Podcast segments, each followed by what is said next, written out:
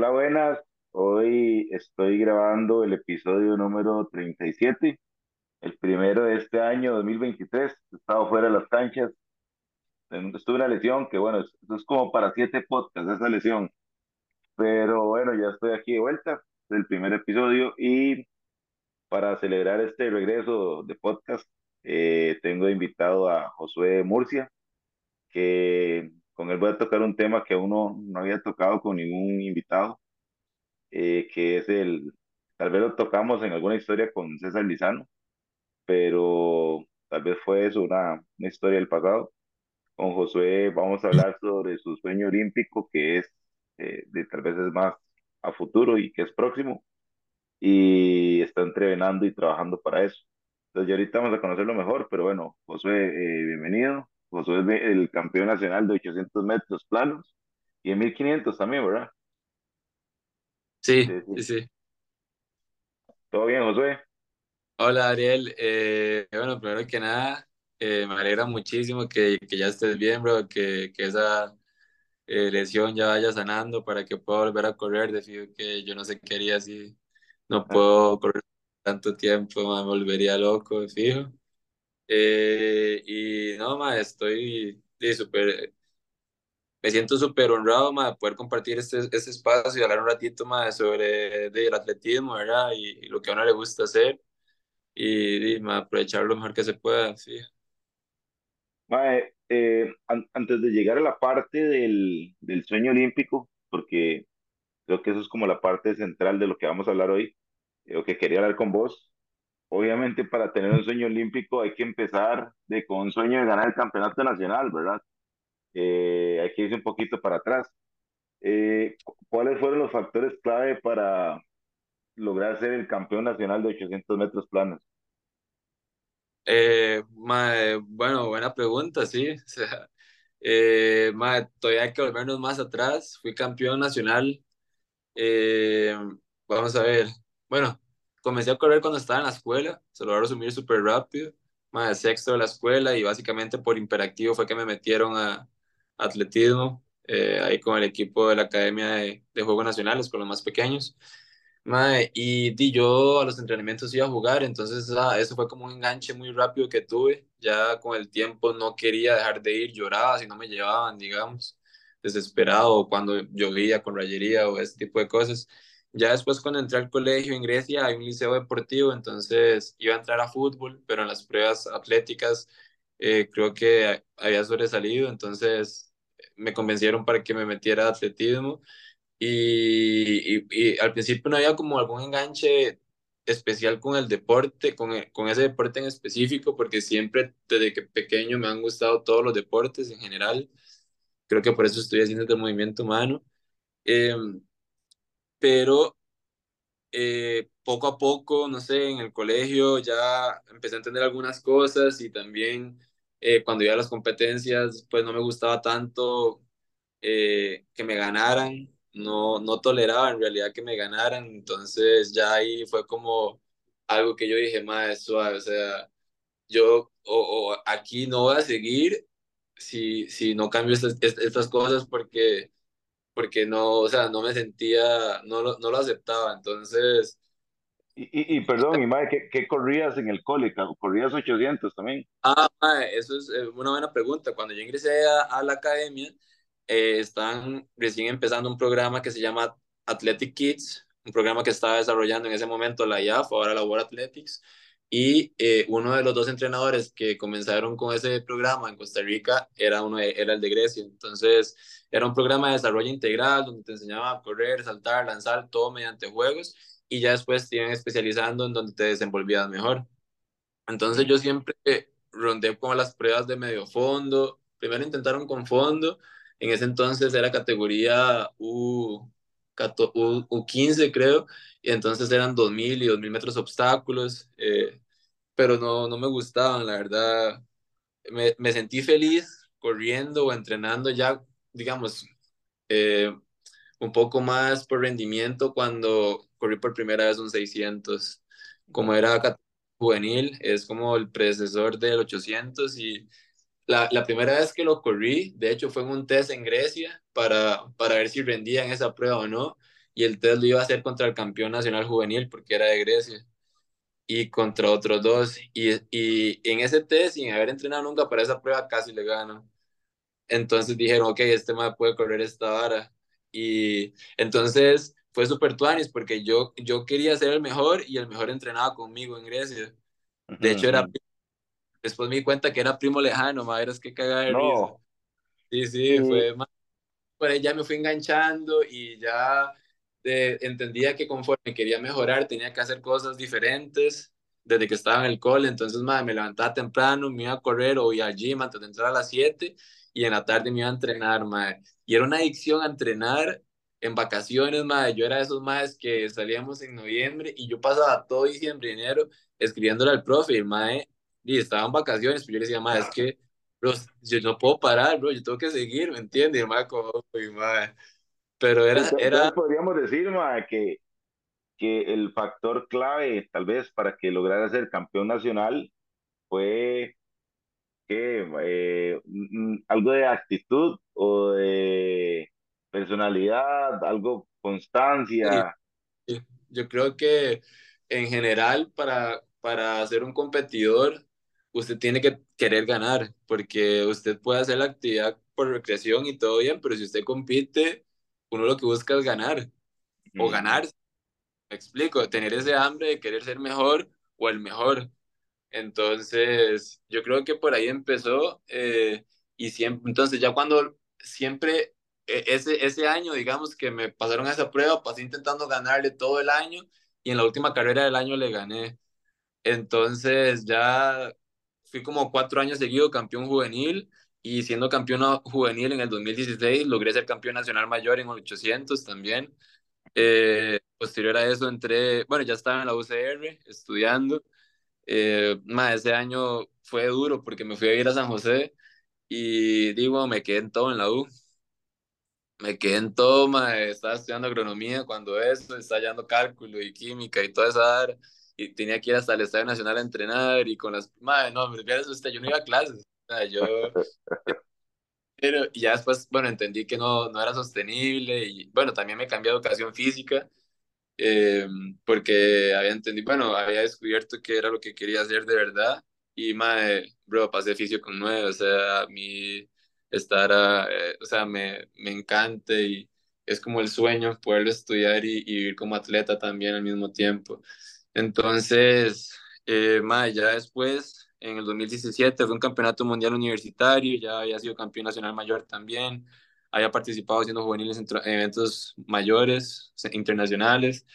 Y en el 2017, en ese mundial, fue un golpe duro porque, bueno, era el año en que comenzaba el ciclo olímpico para Tokio. yo fui seleccionado nacional, eh, había hecho medalla de bronce en Managua en el 800.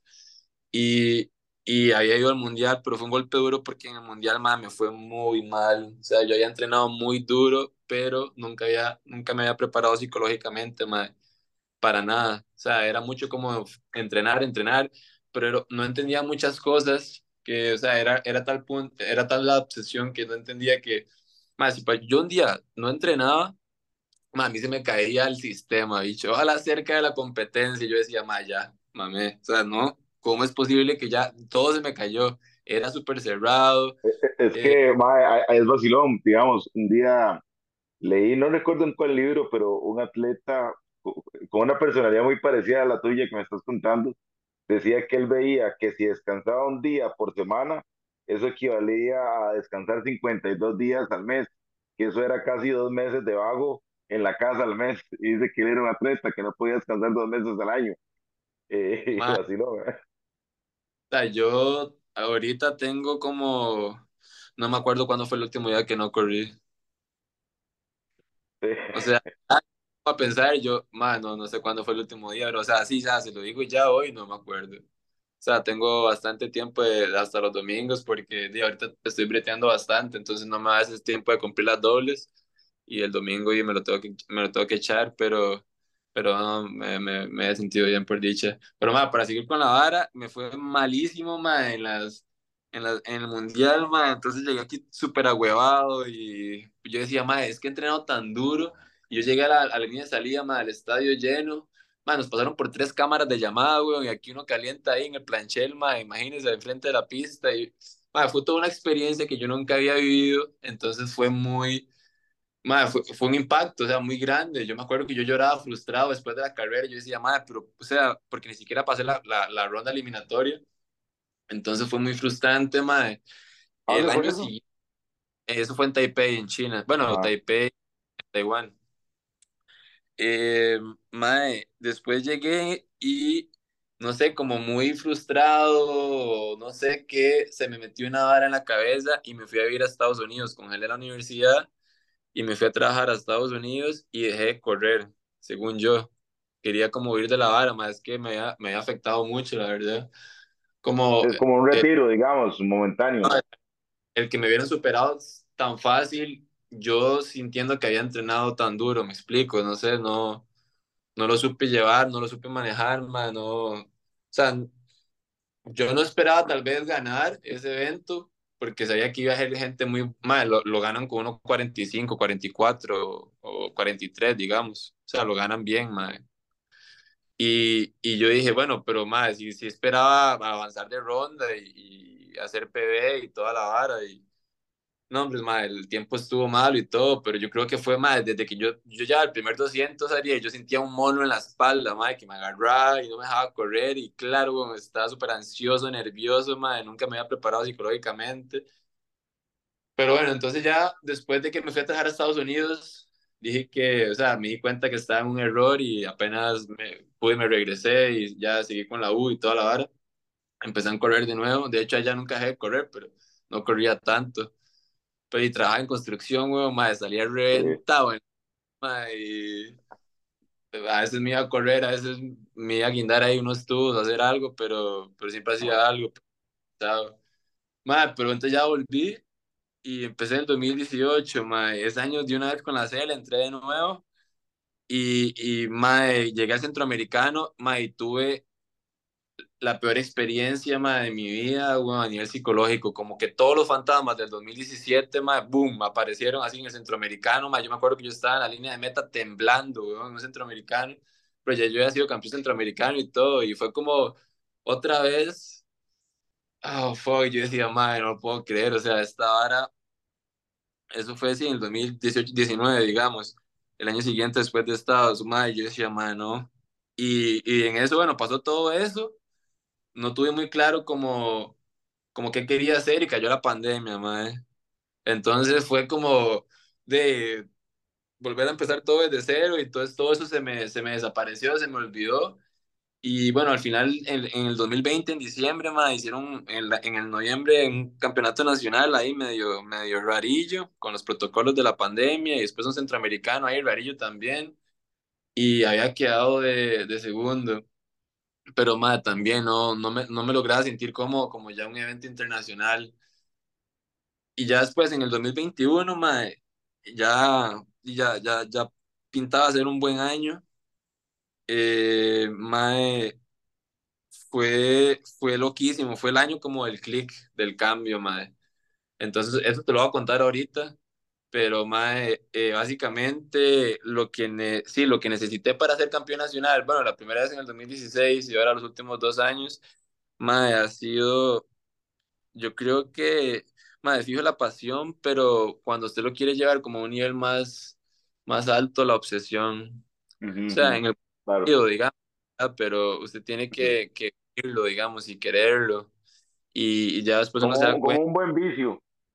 Es que es eso. O sea, Ajá. usted sabe que el movimiento no es sobre todo saludable, pero, pero y hay que saberlo llevar y disfrutarlo. Tiene, o sea, son malas cosas buenas, ¿verdad? Casi que todo, todo en realidad para mí, pero y, y para devolvernos un toque más en el tiempo todavía, pero no, no duremos mucho aquí, nada más. Eh, eh, ¿sabes quién es Bill Bowerman, el entrenador, cofundador de Nike? Ajá, Eh, ajá. él decía que, en una de sus frases famosas, decía que si quieres ser un atleta olímpico, empieza por escoger a tus padres, eh, siempre haciendo relación a la parte genética, ¿verdad? Y a la parte de disciplina y todo eso. ¿Qué- ujú. ¿Cómo, cómo es en tu casa, madre? Si, si puedo hacerte esa pregunta. Mae, eh, digamos, mi, mam- mi mamá me metió en un equipo deportivo a los cuatro años y dos meses. Así ahí está. Ajá. Y digamos, yo cuando estaba en la escuela, los lunes, miércoles y viernes iba a atletismo, los martes a fútbol sala, los jueves a balonmano y los sábados a fútbol. O sea, es el ADN. Yo me acuerdo que de chamaco, ma, yo me eché la final del 2009 con mi tata en tenis. Toda Bueno, la es final. ADN más de una educación por parte de tus papás eh, que gira en torno al deporte y al movimiento, ¿verdad? Hay que verlo así Ah, también.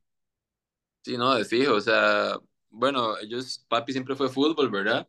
Y todavía juega, tiene 60 años y todavía ahí se va a mejenguear, Lo digamos. perrea todavía. Ah, Lo perrea, lo perrea todavía. sí, sí, madre, pueblo y van a jugar todos los miércoles, vieras que años. Y, y sí, madre, yo creo que es una hora que me inculcaron, eh, nos inculcaron a toda la familia. De hecho, mi hermanilla, hoy vos la conoces, madre, es igual Sí, de claro. yo. Entonces, madre, sí, mi hermano menor, madre, al principio también, y después ya se alejó un poquillo del deporte, ya lo está retomando de nuevo, pero ahí todos siempre hemos sido muy, muy activos, madre. Tenés razón, creo que, que por ahí, madre, eh, fijo que también hay algo que influyó. Mae, ya una vez de que sos campeón, eh, ahí quedamos, ¿verdad? Ya sos campeón de 800 metros. Mae, no solo campeón, es que vos sos muy humilde. Yo aquí soy neutro, ¿verdad? Entonces puedo hablar. Uno de los videos de 800 metros y le metiste como media pista al segundo. Ganaste bastante bien. Entonces, un- una vez que te- termina eso, eh, ¿cu- ¿cuándo es que decide que quiere buscar una marca olímpica? Eh, mae, vieras que, bueno, digamos, yo me acuerdo que hablando, retomando rápidamente lo que dijimos antes sobre la familia, yo me acuerdo que la primera Olimpiada que medio, medio presencié fue la del 2004, la de Atenas, con, bueno, me acuerdo ahora de ver videos y, y los momentos históricos como del Guerrero y todo eso, ¿verdad? Pero, mae, la, la primera Olimpiada que yo viví y disfruté de principio a fin fue la del 2008. Y la del 2012, madre, yo me acuerdo que yo estaba en noveno y yo no fui 15 días al cole. Y yo decía, más que yo no me, madre, bro, ¿cómo me voy a perder esta vara? Natación, voleibol, atletismo. Lo que menos vi era fútbol hoy, porque es casi que lo Mm, más feo de las. Pero, madre, ent- y, y las- los Juegos Olímpicos siempre estuvieron en mi cabeza con esa ilusión. Madre, me acuerdo una vez que, que andando por el Mall San Pedro, madre, estábamos comiendo en una feria de libros y, madre, vi el Santo Grial. Decía, el gran libro de los Juegos Olímpicos, más un libro así con una portada amarilla grandísima. Yo se lo he visto a usted, ma, el día que lo fui a visitar, usted lo tiene por sí, ahí. se va a sacar aquí, mae. Y, Este. ajá, Sí, sí, sí. mae, y, y yo dije, no, pues, mae, lo vi, y estaba una promoción como en cinco rojos, y yo, mae, ¿qué? Porque, mae, usted sabe que uno en la universidad no, no no tiene, me queme, no me queme así con el precio del libro, mae. mae, uno en la universidad no tiene, huevo y, y ya. Tal vez cuando llegaba la beca, mae, eh, carnita, aguacate una semana y después para de contar los otros días, bicho. Pero, mae, era. Y, y ese libro, mae, me lo pude comprar, mae, me lo devoré como siete veces en una semana, mae, era increíble. O sea, era como, mae, y, y entonces. Como que saber más de las Olimpiadas y cómo se hicieron y todos los, los atletas que habían pasado por ella, lo que habían logrado, mae, me, me hacía como enamorarme más y era como una vara mae, que iba como creciendo, floreciendo así, pero inconscientemente, digamos, yo siempre he soñado con ir a ver las Olimpiadas, pero nunca me cuestioné si podía ir o no a competir, o sea, siempre era como la ilusión de ir a las Olimpiadas o verlas o, o ser parte del movimiento olímpico, digamos, yo siento que, que esos valores di, yo los vivo los comparto de fijo.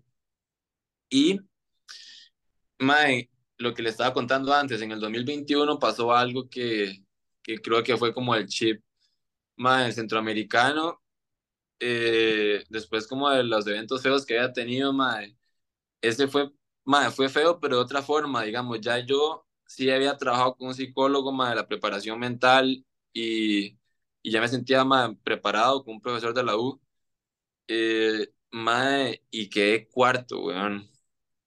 O sea, salí, mae, fui a buscar el oro y, mae, en la recta final, faltando 150 metros, me empezaron a pasar y yo no podía hacer nada más, sentía el cuerpo entumido, lleno de ácido, o sea, me quemé. pero salí a buscar la vara, pero terminé muy ahuevado y, y no hice un tiempo como, o sea, cerca de, de, la mejor marca en ese momento, pero no era bueno. Y, y, madre, y iba caminando para, para el camerino todo huevado, madre, y me topo un entrenador, no era mi entrenador, pero era un entrenador de los de la selección. Él hago yo, madre, es que no sé qué está pasando, o sea, yo le doy, le doy, le doy, y madre, no mejoro, o sea, estas cosas siguen pasando. Y el madre me dijo, madre, eh, pues no será que ya llegó a su límite. Mae, y yo no sé por qué cuando el mae me dijo eso, a mí se me eriza la piel todavía, el mae me dijo eso, y yo dije, mae, yo a este mae le voy a cerrar la boca, o sea, yo le voy a mostrar que yo no estoy cerca, ni siquiera cerca de mi límite, mae. Pero yo solo lo pensé, yo no le dije nada, solo me seguí caminando. Mae, y después de eso, de hecho, mae, después de ese día, en el 2021, mae, me hice una agenda y tengo apuntado todos los entrenamientos, mae desde ese día, porque ese día, madre, empecé a escribir en cuaderno y, y me dije a mí mismo, fue como, madre, yo me voy a mostrar de que soy capaz, madre. O sea, yo sé que no estoy ni cerca de lograr lo que quiero hacer. Y, y, madre, y fue cuando, madre, volví a ver y estaba el libro de los Juegos Olímpicos y yo dije, madre, yo, yo voy a ir a los Juegos Olímpicos, madre, y ya. O sea, no, es algo que, madre, que lo va a cuestionar. Y cuando lo puse en el libro, madre, tengo apuntado, faltaban 1121 días y mae, aquí, aquí estamos, mae, o sea, es una ilusión que, que o sea, que, que, que, que concreté conmigo mismo desde hace, eh, o sea, así como que yo dije, mae, ese es el objetivo ya, hace como un par de años, pero mae, que, que, es una ilusión que siempre ha estado, yo creo que desde pequeño, pero yo creo que eso fue como, mae, el punto gatillo que desencadenó como así ya la, la avalancha de fuego que, que se había estado acumulando como por mucho tiempo. May, actualmente para clasificar, ¿cuál es el, el proceso? O sea, ¿es por, por marca, por tiempo? Sí. Eh, ¿Cómo funciona? Hay dos formas, mae, digamos, eh, está el estándar mínimo de clasificación, que ya yo suponía que iba a estar más duro que Tokio porque, eh, dime, yo siento que, no sé, que yo siento que hacer las Olimpiadas en París sale más caro, entonces a veces mucho los cupos máximos que dan o que disponen, depende del presupuesto para, para cada deporte y evento. Entonces, madre, creo que redujeron un poco los cupos y, y entonces las, las, los estándares de clasificación son más difíciles. Pero también, o sea, que es como la marca, un tiempo específico que te piden que tenés que hacer para, para ir eh, cierta cantidad de tiempo antes eh, o, o, en un espacio de tiempo determinado. Eh, y el otro es por ranking mundial, que es como la vía más accesible. Eh, de hecho, fue como clasificó Gerald Drummond. Ah, bueno, Gerald también al final hizo la marca, creo. Bueno, no, no estoy seguro. y creo que fue por ranking mundial. No me acuerdo, Tokio. Eh, y este se compone, eh, es un ranking mundial, digamos, que, que toma en cuenta cuando usted hace una marca, digamos, mi mejor marca es 1.4939. Eh, y eso equivale a creo que 1039 puntos DIAF. Entonces, el ranking mundial se compone por la marca técnica, así se le conoce, el puntaje a la marca, y así usted puede comparar una prueba de campo con una de pista, digamos, eh, para saber cómo el rendimiento de cada una, con el valor de la marca técnica, y también a eso se le puede sumar una, una puntuación especial dependiendo del torneo en el que usted haga esa marca. Yo en el, en el campeonato al final se ponderan las cinco mejores marcas del último año calendario y ese es su puntaje para el ranking mundial en la prueba. Entonces, por ejemplo, digamos, yo en ese torneo eh, que hice esa marca fue en California, éramos 200 y quedé 25 y solo le dan puntaje especial a los primeros ocho, pero eso depende de la categoría del evento, digamos, el, el la World Athletics hace, por ejemplo, Tour clase oro, clase plata, clase bronce y cada torneo da una puntuación diferente. Pero, por ejemplo, en el campeonato nacional del año pasado hice 1.49, 53 y el campeonato nacional de cada país otorga 100 puntos extra al primer lugar, 80 al segundo, 60, iba para abajo. Entonces, en California, aunque mi marca fue más buena, fue 1039 eh, puntos técnica, en el campeonato nacional fue como 1030 en total fueron 1130 porque tenía 100 puntos adicionales. Entonces, digamos, no es solo hacer una marca buena, sino hacerla en un buen evento, un evento que te puntúe digamos, más, por ejemplo, hacer medalla de oro en los Juegos Olímpicos te da como 300 puntos extra, una hora así. Ujú.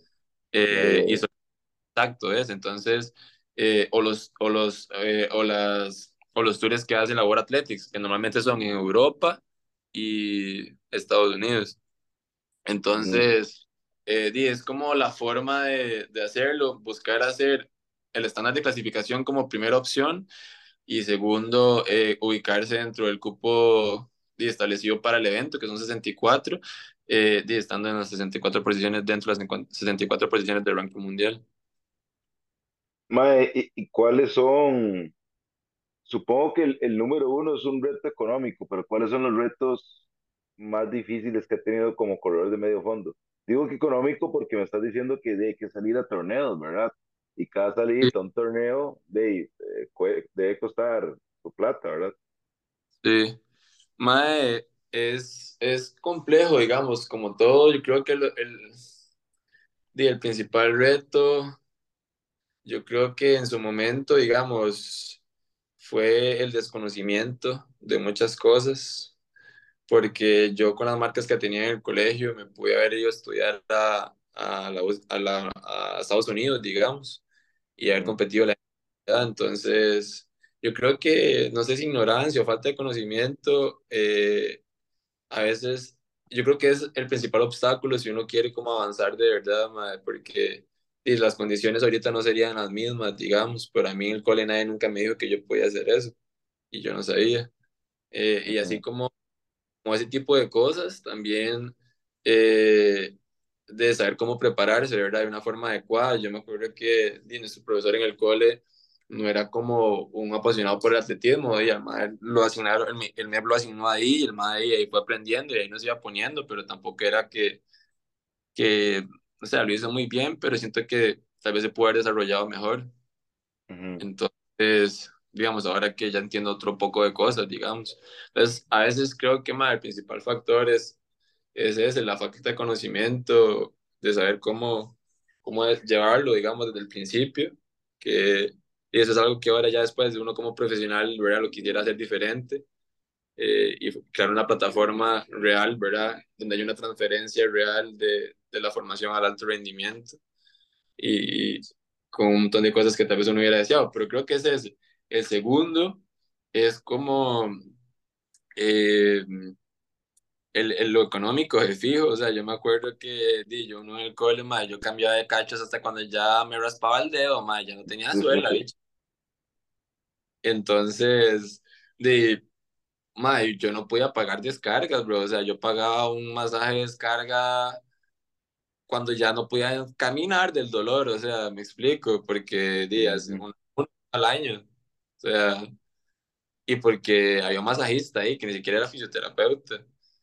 Y así, entonces, de, si uno supiera y pudiera hacerlo, o sea, si tuviera el conocimiento y la disponibilidad económica, creo que sería más sencillo.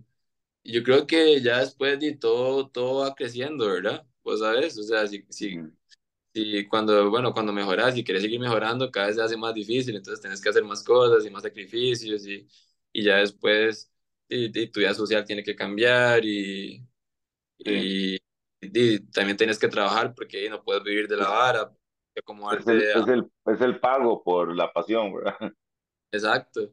Entonces ya tienes que acomodar tu día, tus entrenamientos y, y tienes que trabajar porque no te alcanza solo con... Yo por dicho ahorita tengo el apoyo de- desde el 2021, de hecho, de- del equipo de Copenhague y ellos económicamente nos, hacen, o sea, tenemos un contrato y nos apoyan y ha sido un apoyo, sea, una ayuda increíble, la verdad. Siento que, que han impulsado muchísimo el crecimiento eh, en mi carrera deportiva porque con lo que ellos pagaban pude ahorrar para ir el año pasado a California, hice la mejor marca de mi vida Claro. eh, y entonces ha sido como algo bastante bueno que me pasó, de fijo. Eh, y ya después, bueno, también el apoyo en la empresa con la que trabajo, Escalar ha sido un apoyo muy importante, eh, más allá del, del aspecto económico. Yo siempre me, me abrieron o sea, la, la oportunidad de que me dejaban ir a competir una semana y, y yo sabiendo que tenía responsabilidades en la empresa y ellos nunca se pusieron en pero, siempre estuvieron dispuestos a ayudarme. Creo que, que de fijo eh, es difícil si usted lo quiere hacer solo. De hecho, es imposible. Tenés que tener la ayuda de muchas, o sea, son muchas cosas que influyen, vos sabes, entonces creo que, que si puntos difíciles, te fijo, el- o sea, lo hace más difícil si usted no, no, no se prepara bien, o sea, si su conocimiento es limitado, si no tiene los recursos, si no tiene el equipo, eh, decir, porque, y sí, este, sí, sí, así al final, digamos que, que los retos eh, sí, van relacionados a eso, a que tal vez no somos un país que da mucho recurso, por dicha me estás diciendo que son empresas privadas todas, ¿verdad? No es casi el gobierno, pero son empresas privadas que creen y apuestan a, a que te va a ir bien, ¿verdad? Y vas a lograr tu sueño y te acompañan en el sueño. Pero sí, el reto casi siempre radica en eso, ¿verdad? En el, el poco apoyo tal vez del gobierno, poco dinero para uno poder sentir la libertad de poder entrenar tranquilo y tal vez no tener que trabajar todo un día después de un entrenamiento fuerte, que es la diferencia de nosotros con el resto del mundo, tal vez, ¿verdad? Que la gente tal vez no, no conoce. sí, claro, digamos, di yo, eh, ayer, bueno, entrené en la mañana, tenía que hacer un test de mil, Y salí a las 8 de la noche de bretear, y me fui para, y para Suchante, me fui para Blitz, porque tenía que correr media hora todavía. Entonces, dime, es lo que toca. Eh, y, y hay que hacerlo, o sea, no es como, ya en este punto ya usted no puede negociar, si no, no lo hace, uno tiene que hacer y ya, no, es- no es si aguanto, no, es que tiene que aguantar, bicho. No- Entonces, nos quedan cinco minutos, quiero aprovecharlos bien y te voy a hacer una pregunta diferente a los 800 metros, pero te la voy a hacer porque te conozco de, de hace rato. Eh, para poner a la gente en contexto, Josué también hace trail y es bueno corriendo trail, ¿verdad? O sea, no, no, no es que corre, no, no, es bueno, termina entre los primeros lugares cada vez que corre. Mae, vos no has corrido carreras muy largas en trail, yo, yo lo sé. O sea, tal vez la más larga que has pegado es Pacífico, tal vez 30 kilómetros es lo más que has corrido. pero correr 30 kilómetros en montaña es muy diferente a correr un 800 metros, en todo sentido. Las tenis, eh, no, to- no ni tengo que dar mucho, mucha explicación porque se nos va el tiempo. Eh, pero quería dar, hacerte una pregunta con esto. Número uno, ¿qué, qué aplicas o qué te ha servido de la montaña en los 800 metros? O sea, ¿te has eh, llevado algo de la montaña que estando en los 800 vos decís, Mae, no sé, voy a batear. Este, decir, mae, soy más fuerte. Sea, soy más fuerte mentalmente porque, perdón la palabra, he comido mierda en la montaña. Y estos mae, no, solo pista, pero yo le corro rápido donde sea. Puede ser por ahí. Mae, sí, no, no, ma- muy buena pregunta, la verdad. Yo siento que uno de mis proyectos a largo plazo de fijo es hacerme, acercarme más a la montaña en, de muchos aspectos diferentes, digamos. Eh, mae, conocí la montaña, la empecé a conocer realmente cuando empecé a trabajar en, en escalar y, y, bueno, la conocí con la escalada, con, con, con el trail running también.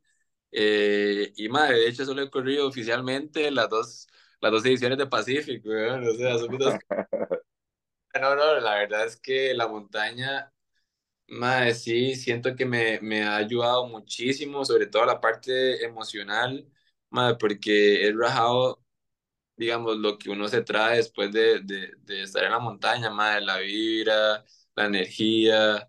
Mae, yo, por ejemplo, este domingo eh, tenía un ratito libre, me fui a caminar tres horas a pico y yo, ah, mae, me siento tan, tan regenerado, mae, me sentía recargado, mae, entonces como, yo siento que que mae, siempre que, que me acerco al mundo del trading, en este caso, mae, me, me recarga mucho las baterías y lo disfruto muchísimo, mae, la verdad me siento muy libre y mae, sí, sí, digamos, esa vez, de hecho era mi primera carrera oficial de trail, mae, 30K, mae, yo nunca había comido tanta mierda en mi vida, mae, yo decía, mae, o sea, salí de esas 300 gradas de Montezuma y yo decía, mae, ¿qué estoy pagando, güey? Es más, vea, yo duré como dos semanas sin querer correr después de eso. Igual corría porque sabía que tenía, pero man, no quería. Yo decía, man, me cago en la puta, tengo que ir a correr otra vez y no quiero, man, no quería, estaba asqueado porque, man, nunca había comido tanta mierda. Pero ya después, como cuando se pasó toda la emoción de la hora y ya empecé a analizarlo un poco más en frío, man, y sentí que aprendí un montón. Entonces, o sea, a ser más tolerante con el dolor, a tener un poco más de resiliencia eh, y, y, también aprender a charlar conmigo mismo cuando y las cosas van feo, madre, porque y yo sé que tal vez para los corredores de trail, digamos, 30K no es, no es, no es como una meta así, que los que hacen todo eso, pero madre, e, esa hora para mí fue, uff, madre, fue, fue duro, bro, y al otro día tener que...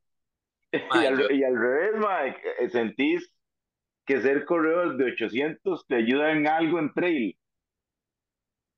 Madre, dirás que sí, porque, bueno, digamos, ahora, ahora, por ejemplo, en la periodo de preparación, más sí, digamos, estuvimos rondando cerca de los 100 kilómetros por semana.